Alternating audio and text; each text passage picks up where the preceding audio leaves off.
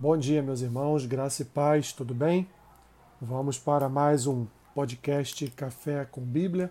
Hoje, dia 4 de agosto, faremos a leitura e uma breve reflexão no texto que se encontra em Romanos, capítulo 12, versículos 1 e 2, que dizem assim: Rogo-vos, pois, irmãos, pelas misericórdias de Deus, que apresenteis o vosso corpo por sacrifício vivo, santo e agradável a Deus, que é o vosso culto racional.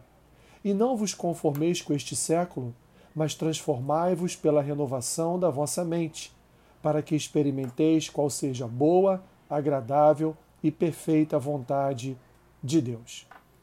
Resumindo, meus irmãos, aquilo que o apóstolo Paulo está dizendo aqui nos versículos 1 e 2 do capítulo 12 da sua carta aos Romanos, é que o nosso culto, nosso culto pessoal, nosso culto racional, o culto que de fato, o culto particular, individual, que agrada a Deus, é esse: que apresentemos o nosso corpo por sacrifício vivo, santo e agradável a Deus. E Paulo completa que isso é o vosso culto, nosso vosso culto racional. Nós não podemos, meus irmãos, andar conformados com as coisas deste mundo. Nós não podemos concordar com o espírito que desenvolve todos os dias uma cultura a parte das escrituras, uma, uma sociedade maligna e que avança na sua malignidade.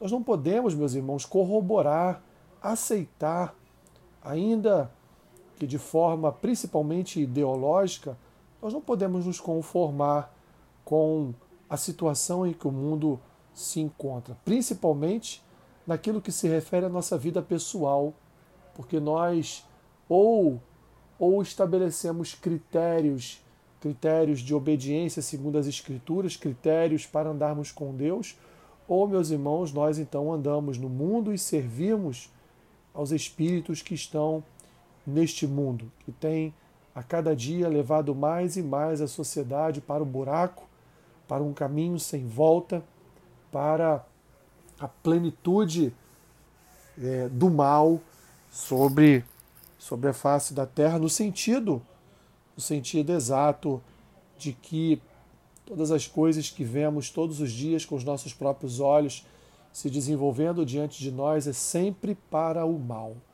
Então, nós, como igreja, meus irmãos, nós, como corpo de Cristo, nós devemos todos os dias, como diz aqui o apóstolo Paulo, nos apresentar diante do Senhor como sacrifícios santos, vivos e agradáveis ao Senhor, porque essa é, de fato, a vontade de Deus, é que a nossa mente seja transformada por Sua palavra, é que o nosso coração seja convencido pela santidade das Escrituras e que nada nesse mundo venha contaminar o nosso, o nosso coração.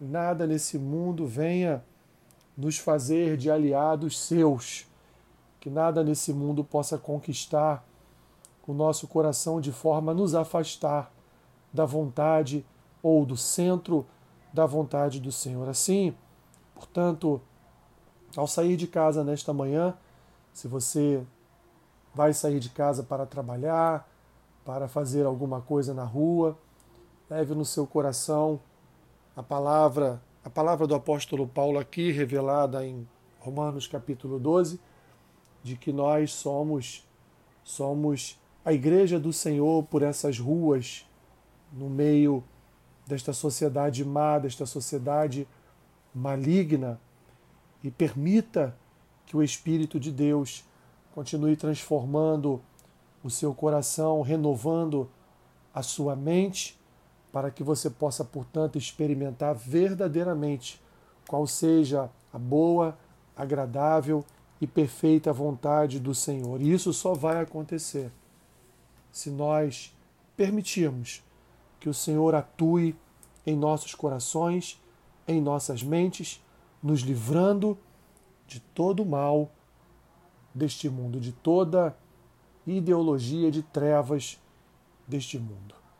Senhor, obrigado, Obrigado porque a tua palavra nos conforma à tua vontade.